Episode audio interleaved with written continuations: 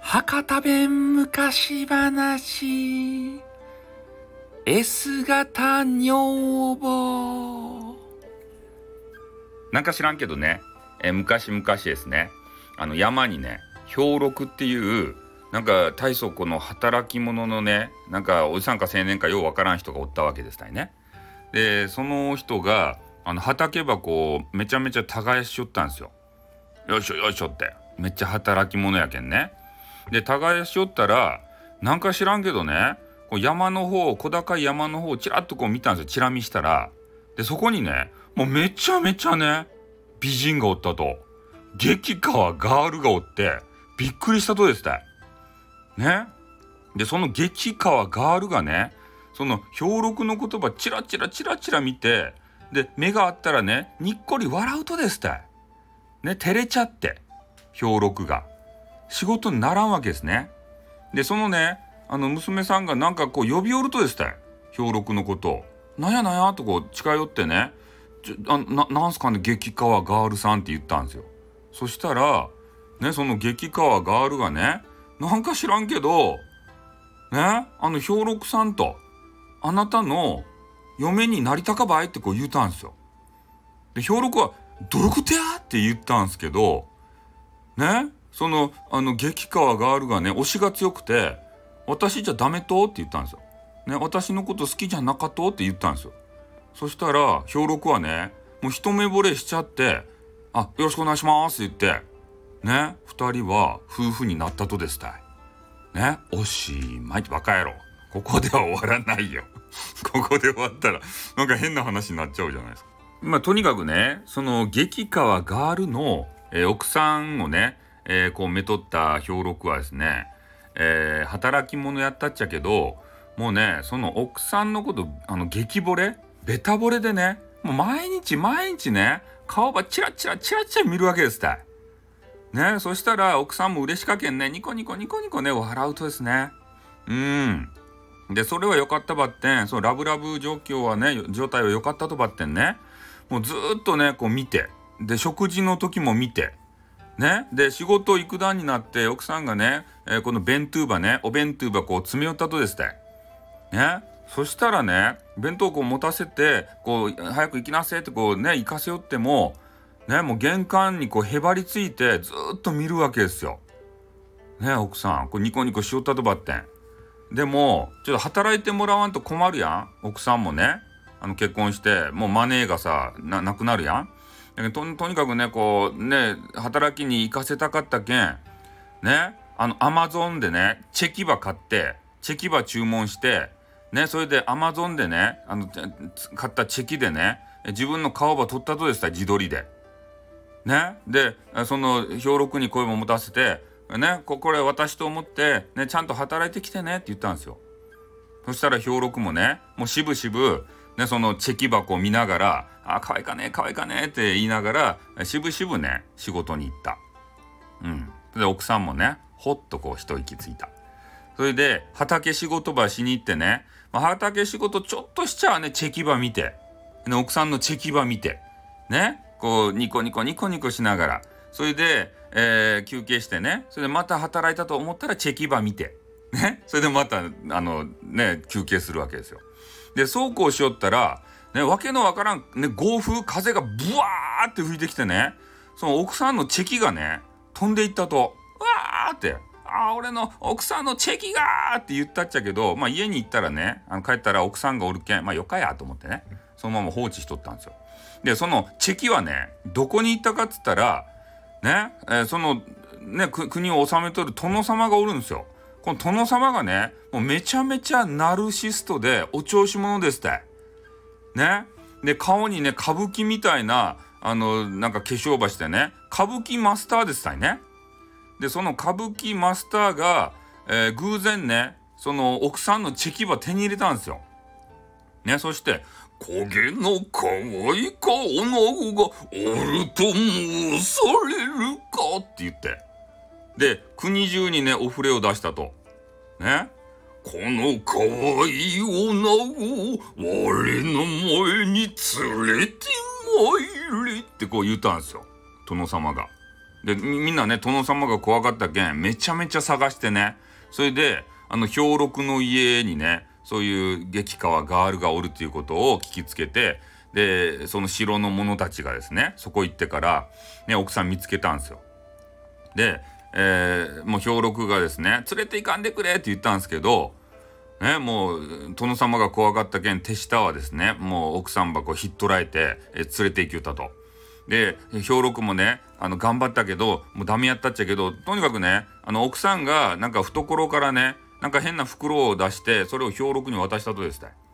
で、奥さんが言うには、えその中に、えー、桃の種が入っとるけん、ね、それば、あの、地面に埋めて、あ3年ぐらい経ったら実がなるけんね。で、その実がなったら、あの、城にその実ば売りに来てくれんかね？って言ったんですよ。うん。それで、まあ、とにかく兵六がそれ受け取ってね、ワンワンこう泣き叫ぶだけですた。ね。あ、俺の奥さんが、俺の奥さんが、とか言って。うん。で、奥さんはね、あの、城に連れて行かれて、で、その、殿様、歌舞伎マスターの殿様の前にね、えー、来たっちゃけど、ね、もうそれで、殿様は、あの、激川ガールが来たけんね、大満足ですた。ね。激川ガールザの、そんなとってこう言って、なんとかね、こう笑わせようとするっちゃけど、ね、全然その歌舞伎マスターのね、えそういう変な大げさな演技にもね、全然ピクリとも、あの、笑わんわけですたい。で、とうとうね、3年間ね、笑わんかったと。奥さんが。ね、指一本も触れさせんかったと。で、歌舞伎マスターもね、ちょっとね、あの、不満やったっちゃけど、でももう見とるだけでね、もうめちゃめちゃ激川ガールやけんね、もうそれでもよかやと思って、もう隣にずっと置いとったとですたい。ね、いつかはね、あの、笑ってくれるやろうということで。うん。まあ、それで、まあ、兵六はというとですね、えー、連れて行かれて、もう悲しみにくれとったけど、まあ、奥さんがね、そうやって、えー、なんか桃の種くれて、なんか言ったけん、まあ、とにかくちょっと桃の種ば植えるかってって畑に行ってね、種ば植えたとですたい。で、まあ、夏が来てね冬が来てずっとこう季節がこう巡っていってもう3年経ったとそしたら3年経ったらねなんか変な桃がですねこういっぱいできたんですよで1個取って食べてみたらねめちゃめちゃうまかったですたねこれうまかねーっつってからこれ何の品種やって言ってねなんで俺の奥さんあんなもん桃の種ば持っとったてやと思ってねもう深く追求したらいかんやろと思ってで全部収穫して、えー、奥さんが言ったように、えー、お城にですね桃ば売りに行ったと。ね。それでお城に聞こえるように、うまか桃ば持ってきたぞめちゃめちゃうまかぞって、この国で一番うまい桃やぞって言うたんですよ。ね、桃、桃、桃ですたいって言ったら、で、その声を聞きつけた奥さんがですね、ケラケラケラケラ笑うとですたい。そしたら、ね、その歌舞伎マスターの殿様がね、なーにって言ってくれ。ね奥さんの方見たんですよ。笑ってくれたと申されるかって言って。ね？これなんで笑ったかをちょっとあのー、ねあの考えてみたところ外からねなんか桃屋がこう桃を売りに来たと。でそれの声を聞いて笑いよると。いうことをね聞きつけて「桃売りをここに呼べ!」って言ったんですよ。そしたらその、え兵六がですねえー、お城の門をこう通されて、えー、殿様の間にですね、えー、呼ばれたと。で、そこで、え、また歌舞伎マスターがですね、こう言うたんですよ。先ほどのように桃を売ってみせいって言って、で、兵六はね、桃、桃、桃ですたいってこう言うたら、もう奥さんがケラケラケラケラ笑うんですよ。ね、ケラケラケラケラ笑うけん、えー、そのね、歌舞伎マスターの殿様も、えー、同じようなことをしたらもしかしてね、えー、自分でこう笑ってくれるかもしれんと思ってねその兵六に対して「兵六服を脱げい」って言ってそれで服を交換したんですよ桃売りの服とね殿様の服を。それで、えー、同じように「ももももももですたい」って言ったら奥さんがケラケラケラケラ笑ってもうそれでね、えー、歌舞伎マスターの殿様は気分を良くしてね、もうもうももって言いながら、ね、気分良くなっちゃって、なんかわからんけど、城の外に出てね、えー、大声で、ももももってこう言い出したんですよ。うん。それでもう兵六はというともう殿様のねあの服装をして、えー、なんかよくわからんキョロキョロキョロキョロしよったんですよね。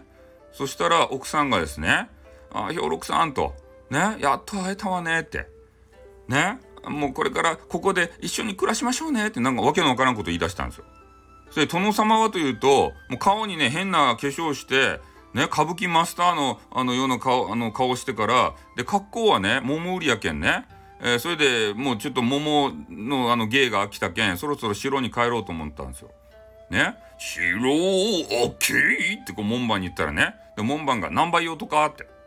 ねさっきの桃売りや中かってなんか変な顔ばしてから「何倍しようとか?」って「ね早く帰れ」っつってからね棒でぶったたいたんですよ。痛い痛い